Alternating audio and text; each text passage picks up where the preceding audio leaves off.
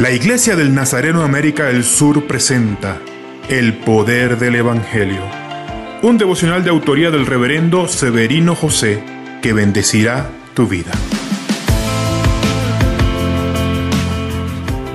Llegó el momento de que Jesús sea tentado por el mismo Satanás.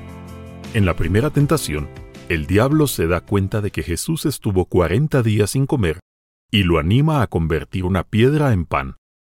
El plan de Satanás era ver a Jesús usando su poder para su propio beneficio, y su estrategia fue usar su deseo de comer como una poderosa trampa.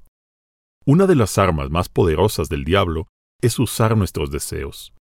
Utiliza nuestro deseo de crecer y lo convierte en codicia, nuestro deseo de amar y ser amado en dependencia, celos e inseguridad, nuestro deseo de justicia en venganza Incluso los deseos más nobles pueden ser contaminados por el enemigo.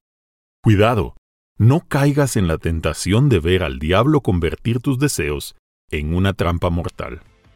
Jesús, ayúdanos a dominar nuestros deseos y no dejarnos dominar por ellos, para que no caigamos en la tentación del diablo.